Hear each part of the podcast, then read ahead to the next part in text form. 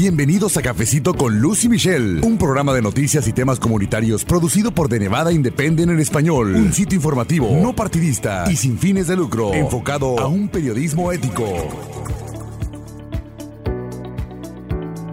Saludos amigos, bienvenidos a este que es el episodio 102 de Cafecito con Luz y Michelle. Mi nombre es Luz Gray. Si usted nos escucha por primera vez, muchas gracias. Tiene otros 100 capítulos o 101 capítulos más que escuchar y desde este momento pues le agradecemos mucho que se informe con nosotros, nos escuche y también pase la voz para que más personas tengan acceso a toda esta información que nosotros preparamos para todo el público hispanohablante, tanto de Nevada como de los Estados Unidos y de cualquier parte donde usted nos esté escuchando. Bienvenidos a este podcast. Mi nombre es Luz Gray, yo soy periodista, editora con The Nevada Independent en español, es un sitio informativo en el internet. Estamos basados en el estado de Plata, como se conoce a Nevada. Tenemos un equipo en Las Vegas y también en el norte de Nevada. Y en este episodio le vamos a presentar lo que pasa en este ciclo electoral 2020 aquí en los Estados Unidos. ¿De qué se trata? Bueno, platicamos un poco de eso con nuestra invitada en uno de los segmentos que usted va a escuchar, Erika Castro, representante de dos organizaciones sin fines de lucro localmente. Con ella platiqué acerca de este año electoral precisamente y sobre todo de la participación latina, cuáles son los temas que ellos han detectado que son de interés específico para las comunidades latinas e inmigrantes. Así que esa es parte de la información que usted va a escuchar en este episodio de Cafecito. También le vamos a presentar un segmento con información acerca de una nueva ley aquí en Nevada que entró en vigor este año que se llama Registro Automático de Votantes, también una pieza clave a nivel local en materia de elecciones y ese segmento está a cargo de mis colegas Michelle Rindels, la otra voz de este cafecito, y Jazmín Orozco Rodríguez. Y más información para usted con una sección dedicada a esa parte que va más allá de las noticias, la parte humana, cómo afectan las políticas de los gobiernos locales y estatales y también federales, por supuesto, a los residentes de Nevada y en este caso en particular a las personas sin hogar. Esa es la información que le presentamos en este episodio de Cafecito con Luz y Michelle, así que acomódese en su lugar favorito y vamos a escuchar. Muchas gracias. Le doy la bienvenida y también las gracias a nuestra invitada aquí en el estudio. Ella es Erika Castro, ya les comenté a ustedes que es organizadora comunitaria con The Progressive Leadership Alliance of Nevada, o sea, PLAN, y ella también está al frente de la coalición de inmigrantes de Nevada. Así que Erika, muchas gracias por pues venir aquí a tomarse ahora sí que este cafecito informativo con todo nuestro auditorio. ¿Cómo está? Muchísimas gracias por invitarme, estoy muy bien um, y muchas gracias por todo el trabajo que está haciendo. Muchísimas gracias, Erika. Y bueno, pues ya prácticamente entramos en este año, ya ha pasado un mes, que rápido se nos va el tiempo. Y este año viene acompañado de etapas importantes en muchas áreas para todos nosotros que vivimos en este país. Pero hoy nos vamos a enfocar sobre todo en materia política y también en el área de inmigración. Erika, cuéntenos un poco acerca de la historia de la coalición de inmigrantes de Nevada, o sea, por qué se formó, por ejemplo. Sí, claro que sí. So, la, la coalición de Nevada Immigrant Coalition ah, fue empezada en el 2007 porque mm, se dieron cuenta varios, varios organizadores en la comunidad de que no había suficiente apoyo e información para la comunidad inmigrante.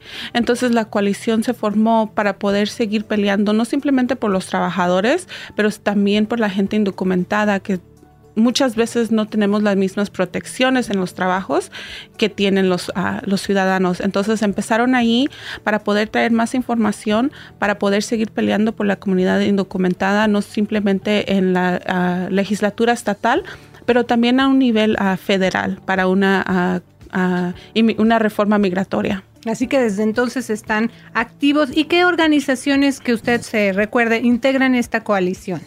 So, tenemos más o menos 40 diferentes organizaciones alrededor del estado. las, las, que las que dirigen la coalición somos nosotros, Progressive Leadership Alliance Nevada, acompañados con Make the Road Nevada, Mi Familia Vota y la culinaria también. Ah, tenemos otros otros compañeros que también son de la, de la coalición, que tal vez uno no mire que, que son directamente ayudando a la comunidad indocumentada, pero para nosotros es muy importante tener aliados que también apoyan una reforma migratoria y la protección de nuestras familias. Entonces están otras personas como Chispa, que se enfocan con los latinos en uh, el medio ambiente, uh, Planned Parenthood, que se enfocan con el salud de la mujer um, reproductivo, um, y también eh, y como ellos proveen información y apoyan a la comunidad indocumentada, también son parte de la coalición. Bueno, pues también fíjese, Erika, y usted que nos está escuchando, me gustaría referirme a un ejemplo en particular, porque es, digamos, el más reciente de lo que este año está significando en materia de inmigración y su efecto en las comunidades inmigrantes. Este 27 de enero se dio a conocer que la Corte Suprema de los Estados Unidos va a permitir que el gobierno aplique la llamada regla de carga pública mientras se sigue analizando este caso. Esta regla de carga pública, amigos, ya le hemos informado al respecto, busca condicionar que se otorguen beneficios migratorios precisamente inmigrantes que tengan la posibilidad de requerir asistencia gubernamental en el futuro. Entonces, el gobierno propuso las reglas el año pasado, pero el dictamen anterior había impedido que se pusiera en práctica hasta ahora. Erika, primeramente, pues, ¿cómo hace la coalición de inmigrantes de Nevada para explicarle a las comunidades pues todos estos términos, todos estos cambios que están pasando. Correcto. el año pasado, cuando se abrió ah, el periodo para poder hacer comentarios para que, se, para que no pasara esta ley o esta póliza, estuvimos abocando a la gente para que metieran sus propios comentarios y pudiéramos parar esta, esta regla. Desgraciadamente eso siguió a la corte, en diferentes cortes hasta que llegó a la Corte Suprema y como mencionó usted, el, el 26 anunciaron que sí va a seguir. todavía esto se está peleando en las cortes bajas, so vamos a seguir luchando en eso. Ah, sabemos que esta administración está usando mucho el miedo y el temor que nosotros tenemos para seguir empujándonos en, eh, a, las sombras.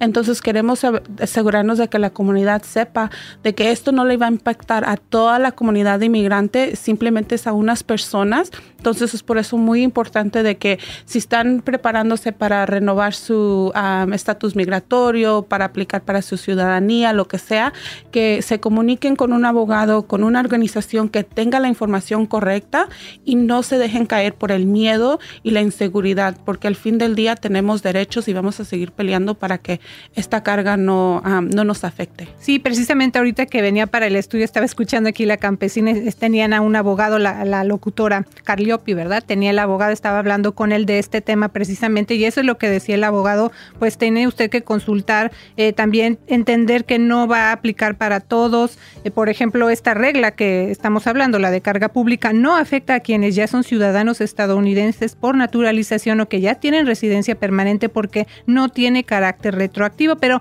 vamos a seguirle informando a usted acerca de este tema porque, como le decimos, pues están cambiando muchas cosas en materia de inmigración. Eh, nos queda poquito antes de irnos a la pausa, Erika, pero me gustaría eh, también comentarle o preguntarle cuáles son otros de los temas a los que la coalición de inmigrantes le va a prestar atención este año y también ahora que regresemos de la pausa, aparte de esa pregunta, quiero hablar de DACA, porque también este año es decisivo para los jóvenes soñadores, que así se les conoce también, pero son los beneficiarios de la acción diferida para los llegados en la infancia. Así que un adelanto denos antes de irnos a la pausa. ¿Cuáles son esos temas que la coalición de inmigrantes aquí en Nevada pues le va a estar prestando atención este año? Yo sé que son muchos, pero cuáles se debe poner atención también la comunidad.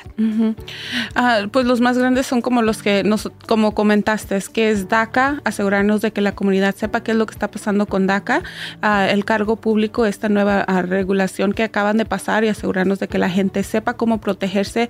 Vamos a seguir proveyendo información de conozcan sus derechos para que la gente sepa cómo protegerse en dado caso de que haya una redada o tengan contacto con migración o la policía y asegurando y diferentes compañeros de la coalición también se están enfocando en las elecciones, asegurándose de que nuestro mensaje llegue a los candidatos de la presidencia para que ellos estén al tanto de lo que está pasando en nuestra comunidad y cómo necesitamos que ellos respondan. Beneficiarios de la acción diferida para los llegados en la infancia o DACA, año decisivo también para estos jóvenes. ¿Qué se espera, Erika? ¿En qué tenemos que ponerle atención? Correcto. Ahorita eh, el caso de DACA está en la Corte Suprema.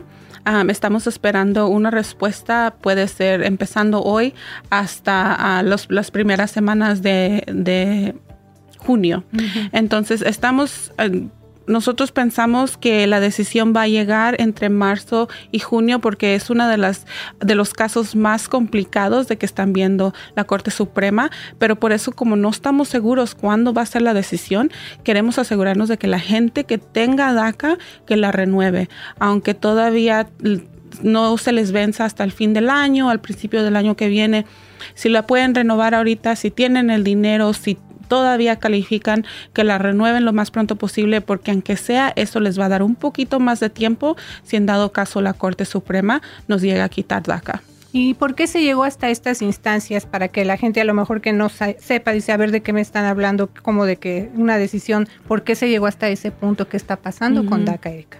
Pues en el 2017, ah, en septiembre, la administración de Trump anunció que iba a deshacerse del programa de DACA. Desde ese entonces, la comunidad que pelea por los derechos de los inmigrantes hemos estado peleando contra la administración para poder quedar con el, quedarnos con el programa. Ah, hemos ah, visto que ha subido en las diferentes cortes, de las cortes más bajas hasta la Corte Suprema, para seguir peleando para proteger este programa gracias a todo el esfuerzo de la comunidad, sí hemos podido salvar a DACA hasta este momento, pero desgraciadamente ahorita es la, Corte Suprema la que tiene la, la última decisión. No sabemos cómo va a responder, puede ser que responda en nuestro favor y podamos quedarnos con DACA, pero también puede ser de que se deshagan del programa y nos, nos quiten el, permiso que tenemos actualmente. Entonces, por eso es tan importante que la gente renueva lo más pronto posible. Sí, ya hemos informado también de eso y de la postura de la administración de por qué pues decidió cancelar este programa. Pero hablando de política, Erika, este es un año también decisivo. Eh, vienen las elecciones el 3 de noviembre, elecciones presidenciales. Y me gustaría preguntarle ya en cuanto a usted como representante de Plan, ¿es un reto también que la comunidad entienda todo esto, que se involucre, que digamos vencer a la indiferencia de, participar. Así que mi pregunta para ustedes, ¿qué está haciendo Plan para pues motivar la participación de, de la gente en este proceso cívico, sobre todo en este año electoral? Sí, so en, Plan Action lo que estamos haciendo ahorita es uh, preparándonos para el, para el caucus. Queremos asegurarnos de que la comunidad, no simplemente la comunidad latina, pero también afroamericana, indígena, que también tengan la información para saber cómo participar en el caucus.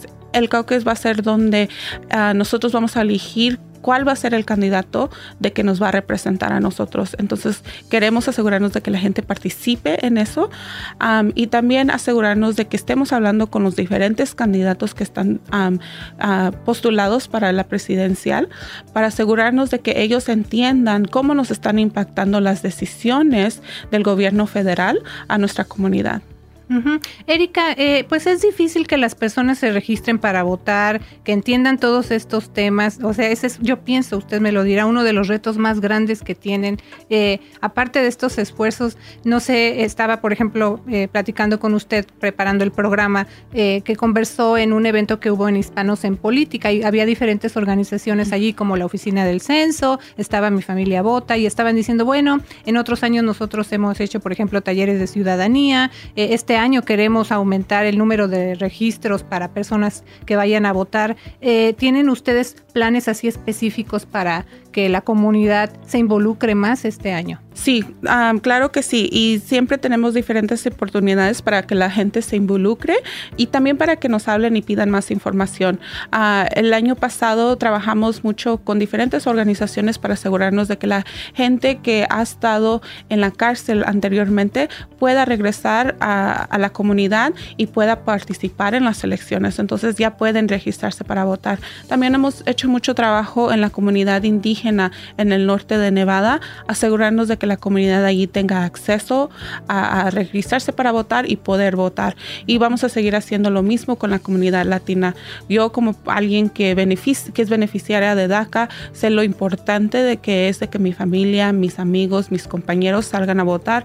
Entonces lo que hacemos es vamos a estar en las calles, en las tiendas donde está la comunidad para registrarlos para votar.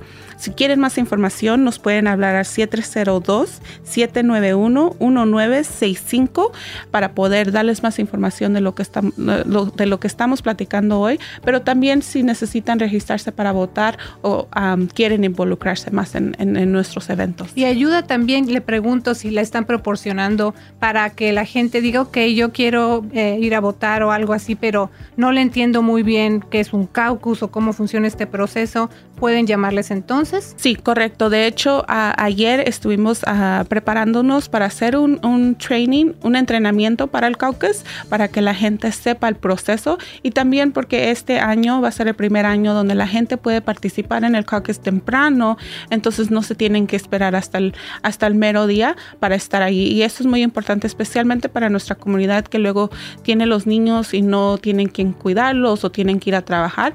Y eso es una forma más, un poquito más fácil para poder participar.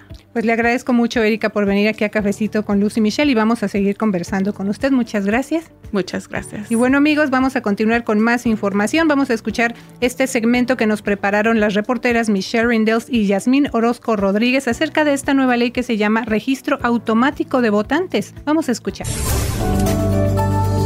Hola, soy Michelle Rendell, soy reportera y editora asociada en The Nevada Independent. Estoy aquí con mi colega Jasmine Orozco Rodríguez. Ella es mi colega y reportera basada en el norte de Nevada. Es un gusto estar aquí. Vamos a hablar hoy uh, un poquito acerca de un, un tema que se llama Registro Automático de Votantes. Es una nueva ley en el estado de, de Nevada que estaba en efecto este año, el primero de enero de este año. Es un proceso en que es más fácil para la gente registrarse para votar en el Departamento de Vehículos Motorizados, conocido como el DMV. Jasmine, ¿puede explicar un poquito sobre la diferencia entre ese proceso nuevo y el proceso anterior? Sí, claro. La diferencia es que antes, cuando uno iba al DMV, podía lo que se dice en inglés opt-in. Es firmar un formulario y decir, sí, yo quiero ser registrado. Sí, era la opción de decir, mientras está haciendo lo que fue hacer al DMV, también tiene la opción de también registrarse a votar, pero no era necesario. Y ahora la diferencia es que cuando va hoy y hace lo que tiene que hacer ahí en el DMV, para no registrarse tiene que decir explícitamente que no quiere. O sea, es un proceso que va a ser combinado con lo que esté haciendo en el DMV. Sí, y estamos viendo en las primeras semanas de este año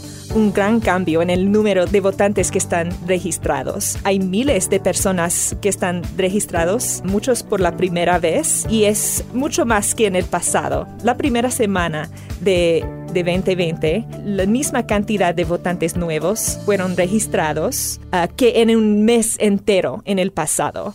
Entonces es, es, un, es muy rápida, rápido, hay mucha más gente que están siendo registrados. Uh, Jasmine, estamos viendo algunas tendencias en registro de, y partidos. ¿Qué estamos viendo?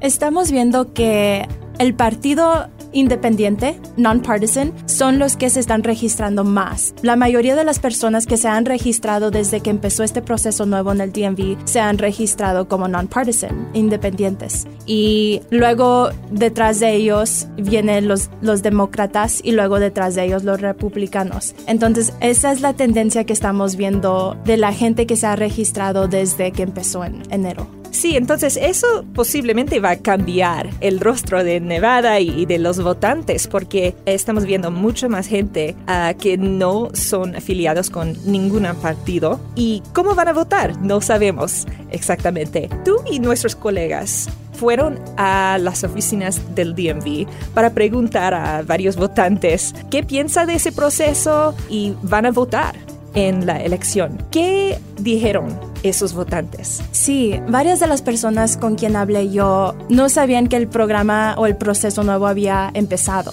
Y cuando se los mencioné estaban un poco sorprendidos y un poco confundidos, pero después de explicárselo, varias gente decía que sí se iba a registrar, algunos ya estaban registrados y no necesitaban hacer ese proceso, pero cuando les pregunté que si ellos pensaban que con este nuevo proceso va a haber más personas que voten las elecciones, varios de ellos me dijeron que no. Ah, me dijeron que ellos piensan que aunque se registre más gente, más personas en el DMV, de todos modos la gente que quiera votar va a llegar a votar. Y no necesariamente porque alguna persona esté registrada quiere decir que van a ir a votar. Sí, Jasmine, hay personas que no son registrados y quieren ser registrados, pero había un, un reto, obstáculo. Quizás ellos cambiaron de casa y, su nueva dirección no está en, los records del, del, Estado. Pero hay algunos que no están registrados porque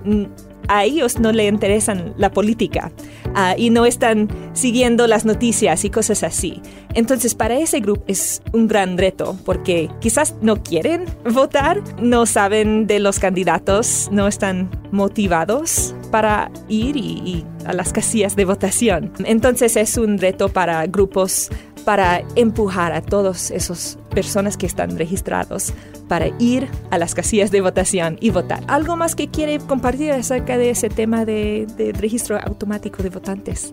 Sí hay una preocupación para las personas que no son elegibles para registrarse para votar, para las personas que van al DMV para renovar sus tarjetas de conducir autorizadas por el DMV, pero que son indocumentados. Si tal vez alguno de ellos fuera sin, sin saber por accidente que se registre automáticamente para votar, ese es un delito grave y esa persona puede encontrarse en problemas y pueden ser arrestados y entonces esa es una preocupación que hay pero hay algunas medidas en el proceso para que eso no pase, si quisieras explicarlas. Sí, Jasmine, hay miles de personas que tienen lo que se llama tarjeta de autorización de conducir. No necesita algunos documentos de identificación, no necesita permiso legal para estar en los Estados Unidos, pero tiene permiso de conducir. Entonces hay, hay esa tarjeta en el estado de Nevada para los conductores. Y sí, hay esa eh, preocupación que ese grupo va a registrarse no intencionalmente.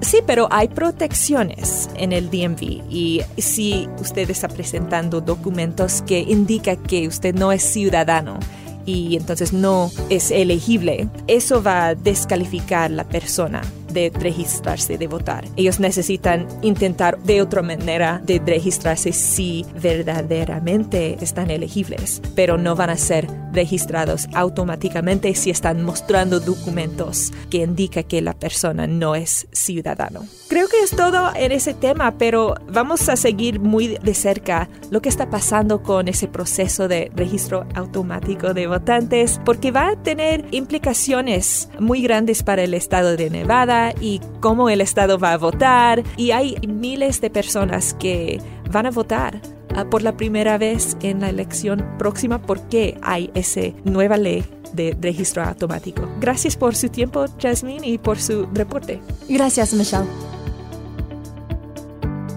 Historias que informan y conmueven.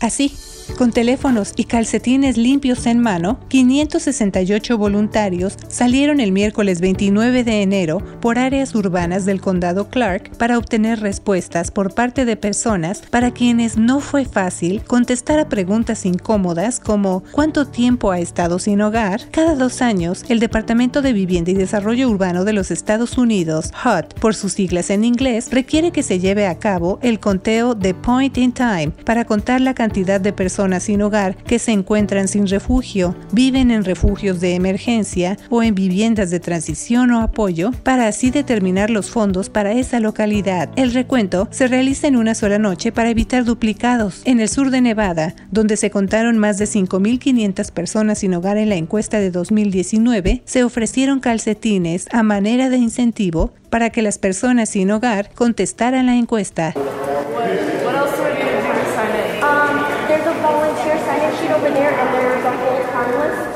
Los voluntarios fueron coordinados en turnos de cuatro horas a partir de las 4 de la mañana del miércoles, antes de que los refugios dejaran ir a las personas que recibieron para pasar la noche. La encuesta terminó a las 5 de la tarde el mismo día. En Caridades Católicas del sur de Nevada, los funcionarios del condado informaron a los voluntarios acerca de signos físicos causados por la falta de vivienda en los que deben poner atención, áreas potencialmente inseguras que se deben evitar y cómo se usa una nueva aplicación móvil de encuestas para recopilar datos e información sobre lo que llevó a las personas a quedarse sin hogar. Visite de Nevada Independent y sus redes sociales para ver el reporte de nuestra compañera Shannon Miller y las imágenes del fotógrafo Jeff Scheid. Gracias a usted por escuchar Cafecito con Luz y Michelle con The Nevada Independent en español. Mi nombre es Luz Gray. The Nevada Independent en español, nuestro estado, nuestras noticias, nuestra voz. Gracias por habernos acompañado a una emisión más de Cafecito con Luz y Michelle. Un programa de noticias y temas comunitarios producido por The Nevada Independent en español. Un sitio informativo, no partidista y sin fines de lucro, enfocado a un periodismo ético. The Nevada Independent en español, nuestro estado, nuestras noticias, nuestra, voz. ¿Quién es quién en la contienda por la presidencia de los Estados Unidos? The Nevada Independent en español presenta una guía básica con información de los candidatos a la presidencia de los Estados Unidos y sus propuestas. Seleccione a su candidato preferido y compare sus propuestas con las de otros candidatos. Todo en un solo sitio y completamente en español. The Nevada Independent en español, nuestro estado, nuestras noticias, nuestra voz.